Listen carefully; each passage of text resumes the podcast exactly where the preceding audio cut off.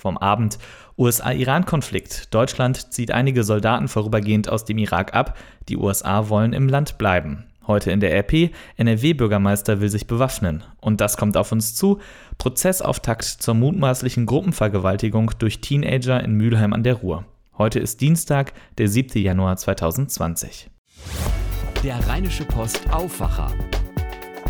Der Nachrichtenpodcast am Morgen. Hallo, ich bin Sebastian Stachorer, eine der neuen Stimmen im Aufwacher. Wir schauen gemeinsam auf die News für den Start in euren Dienstag. Die Situation zwischen dem Iran und der USA ist natürlich weiterhin Thema. Gestern gab es in Teheran einen großen Trauerzug um General Qassem Soleimani. Den hatten die USA bei einem Raketenangriff im Irak getötet.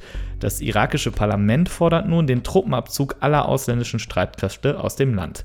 Das betrifft möglicherweise auch die deutschen Soldaten im Irak. Außenminister Heiko Maas sagte gestern im ZDF, Die Grundlage für das Mandat der Bundeswehr, dort tätig zu sein, ist, dass wir eine Einladung äh, der irakischen Regierung und des irakischen Parlaments haben. Und wenn das nicht mehr der Fall ist, sondern das Gegenteil eintritt, dann fehlt auch die rechtliche Grundlage, dort vor Ort zu sein. Das müssen wir jetzt mit den Verantwortlichen in Bagdad schleunigst klären. Ein Teil der Bundeswehrsoldaten soll mindestens vorübergehend nach Jordanien und Kuwait verlegt werden. Die USA hingegen will keine Truppen aus dem Irak abziehen. Die US-Politik habe sich diesbezüglich nicht verändert, heißt es aus dem Pentagon. US-Präsident Trump droht mit Sanktionen, sollten die Soldaten aus dem Land geworfen werden. Nahostexperte Jill Jaron von der deutschen Presseagentur berichtet aus Tel Aviv. Jill, warum will der Irak keine ausländischen Streitkräfte mehr im Land? Na, das hat mit zwei Dingen zu tun. Zum einen fühlen viele Iraker, dass die USA ihre Souveränität verletzt haben. Schließlich hat das US-Militär ohne Absprache einen sehr hochrangigen iranischen General auf irakischem Boden getötet, obwohl er hier zu Gast war. Fakt ist aber auch, dass er nur ein Teil des Parlaments den Abzug der Amerikaner fordert, nämlich die Schiiten, die dem Iran nahestehen. Die Sunniten und Kurden enthielten sich der Abstimmung. Die betrachten die Militärpräsenz der Iraner nämlich als eine Form der Besatzung und begrüßen die Tötung Soleimanis sogar zum Teil. Sie wollen, dass die US-Truppen bleiben, damit sie den Iranern nicht einfach ausgeliefert sind. Auch für die Bundeswehr spielt es eine Rolle, ob die Streitkräfte nun im Land bleiben sollen oder nicht. Heiko Maas hat gesagt, dass Deutschland seine Truppen abzieht, wenn sie nicht mehr wünscht sind. Warum wollen die Amerikaner im Land bleiben? Das hat geostrategische Hintergründe. Ein Abzug der USA aus dem Irak würde dieses Schlüsselland Amerikas größtem Erzfeind überlassen, nämlich dem Iran, der im Zweistromland mächtige Milizen mit Zehntausenden Kämpfern kontrolliert und schon jetzt enormen Einfluss besitzt. Außerdem steht zu befürchten, dass nach einem Abzug der USA auch die Terrormiliz IS wieder erstarkt und die gesamte Region, ja eigentlich die ganze Welt bedroht. Beide Dinge werden aus westlicher Sicht sehr unerfreuliche Entwicklungen. Vielen Dank, Jill Jaron, für die Einordnungen der aktuellen Situation im Konflikt der USA mit dem Iran, der auch den Einsatz der Soldaten im Irak beeinflusst. Wenn es hier Neuigkeiten gibt, lest ihr sie bei uns auf rp-online.de. Nun zu dem, was ihr heute in der RP lest. Der Bürgermeister einer Kommune im Rheinland beantragt einen kleinen Waffenschein. Diese Geschichte lest ihr heute auf unserer Titelseite. Als Grund für das Tragen einer Waffe gibt der Bürgermeister eine besondere Gefährdungslage an. In seiner Kommune gibt es nach Informationen unserer Redaktion unter anderem Probleme mit Rechtsextremen. Drohbriefe und Drohmails sind inzwischen trauriger Alltag für viele Lokalpolitikerinnen und Lokalpolitiker. Der Bürgermeister dürfte aber der Erste sein, der sich zum Schutz selbst bewaffnen will. Mehr als 160.000 Menschen besitzen in NRW einen kleinen Waffenschein, Tendenz steigend. In den vergangenen Jahren hat es mehrere Angriffe auf Politiker gegeben. Im Juni 2019 wurde der Kasseler Regierungspräsident Walter Lübcke ermordet, wohl von Rechtsextremen. 2017 wurde Andreas Holstein, Bürgermeister einer Kleinstadt im Sauerland, mit einem Messer angegriffen, ebenso wie schon 2015 Henriette Reker, zu dem Zeitpunkt parteilose Oberbürgermeisterkandidatin in Köln. Recherchiert hat die Geschichte Christian Schwertfeger. Er ist Chefreporter NRW bei der RP und er kommentiert seine Recherche wie folgt. Zitat: Der Bürgermeister signalisiert damit auch, dass die Bürger Recht damit haben könnten, wenn sie sagen, dass sie sich immer unsicherer fühlen. Und weiter: In Gänze führt das zu einer Aufrüstung der Bevölkerung, die letztlich niemand wollen dürfte. Die ganze Geschichte lest ihr heute in der RP Printausgabe und natürlich auch im E-Paper. Dort findet ihr außerdem auch Hinweise dazu, wie ihr euer Haus klimafreundlicher macht wenn ihr denn ein eigenes Haus habt.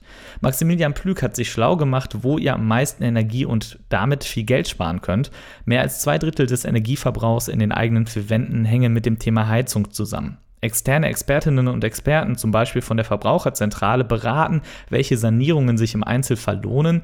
Grundsätzlich gilt erst die Gebäudehülle checken, also Wände, Bodenplatte, Dach und Fenster, dann die Heizung selbst. Für viele Maßnahmen gibt es Fördermöglichkeiten wie günstige Kredite und Zuschüsse zur Beratung. Den Text So wird das Haus klimafreundlich findet ihr im Wirtschaftsteil der RP. Und diese Themen werden heute wichtig. In Duisburg beginnt heute Morgen der Prozess gegen drei 14-Jährige, die im Sommer 2019 in Mülheim an der Ruhr eine junge Frau missbraucht haben sollen. Der Fall hatte bundesweit Aufsehen erregt. Die Angeklagten sollen ihr 18-jähriges Opfer in ein Waldstück gebracht und sie dort zum Geschlechtsverkehr gezwungen haben. Zu den Tätern sollen auch zwei damals Zwölfjährige gehören. Die Ermittlungen gegen sie wurden eingestellt, weil sie strafunmündig sind. Die Verhandlung findet nicht öffentlich statt. CDU-Chefin Annegret Kramp-Karrenbauer besucht die CSU in Seon. CSU-Chef Markus Söder hatte vorgestern gefordert, das Kabinett der Großen Koalition in Berlin umzubilden. Das sei wie im Fußball, in der zweiten Hälfte verstärke man sich mit frischen Kräften. An Verkehrsminister Andreas Scheuer will er aber festhalten. Nun sind alle gespannt, was Kramp-Karrenbauer von der Idee hält, Ministerinnen und Minister auszutauschen. In Österreich wird die neue Bundesregierung ernannt. Dort koalieren erstmals die konservative ÖVP und die Grünen und erstmals gehören dem Kabinett mehr Frauen als Männer an. Elf der 15 Ministerien besetzt die ÖVP, die von Sebastian Kurz geführt wird. Zu den wesentlichen Zielen der Koalition zählen der Klimaschutz und der Kampf gegen illegale Migration. Bereits bis 2040 soll Österreich klimaneutral werden. Das ist zehn Jahre früher, als Deutschland und die EU sich das vorgenommen haben. Und dann ist heute noch ein besonderer Tag für Fans des FC Bayern München, denn der Titan kehrt zurück. Zwölf Jahre ist es her, dass Oliver Kahn zuletzt das Tor der Bayern gehütet hat. Heute startet er beim Rekordmeister seine zweite Karriere. Um 11 Uhr wird Kahn als neues Vorstandsmitglied präsentiert. Sebastian Musemann von der Deutschen Presseagentur, was muss Kahn denn in seinem neuen Job genau machen? Naja, zuerst soll er in aller Ruhe die Abläufe und die Strukturen der Bayern kennenlernen. Und dann hoffen die Münchner, dass Kahn seine wirtschaftlichen Fähigkeiten beim FC Bayern einbringen kann. Er ist selbst ein Unternehmensgründer und hat nach seiner Profikarriere ein BWL-Studium abgeschlossen. Äh, der Titel seiner Abschlussarbeit war übrigens Strategisches Management im deutschen Profifußball. Beste Voraussetzungen für seinen Job hat er also. Der Posten im Vorstand gilt ja aber nur als der Anfang. Langfristig soll Kahn ja noch weiter aufsteigen. Genau richtig. Der Posten als einfaches Mitglied im Vorstand ist für Kahn eigentlich nur so eine Art Durchlaufstation. Die Münchner haben bereits beschlossen, dass Kahn 2022 dann Karl-Heinz Rummenigge als Vorstandsvorsitzender der FC Bayern AG ablösen soll. Bis dahin geht es hauptsächlich erstmal darum, so viel Erfahrung wie möglich zu sammeln. Vielen Dank, Sebastian Musemann. Abschließend noch der Blick aufs Wetter für NRW.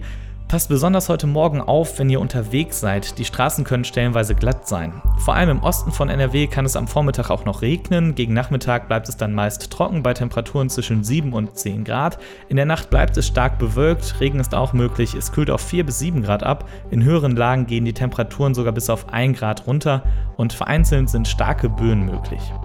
Morgen wird es mit 10 bis 13 Grad etwas wärmer, es bleibt aber weiter bewölkt und regnerisch. Und auch am Donnerstag werden wir Wolken und Regen nicht los, mit bis zu 14 Grad bleibt es aber immerhin mild. Das war der Rheinische Postaufwacher vom 7. Januar 2020. Für mich, Sebastian Stachorra, war es der erste Aufwacher. Ich wünsche euch einen guten und erfolgreichen ersten Dienstag im Jahr 2020.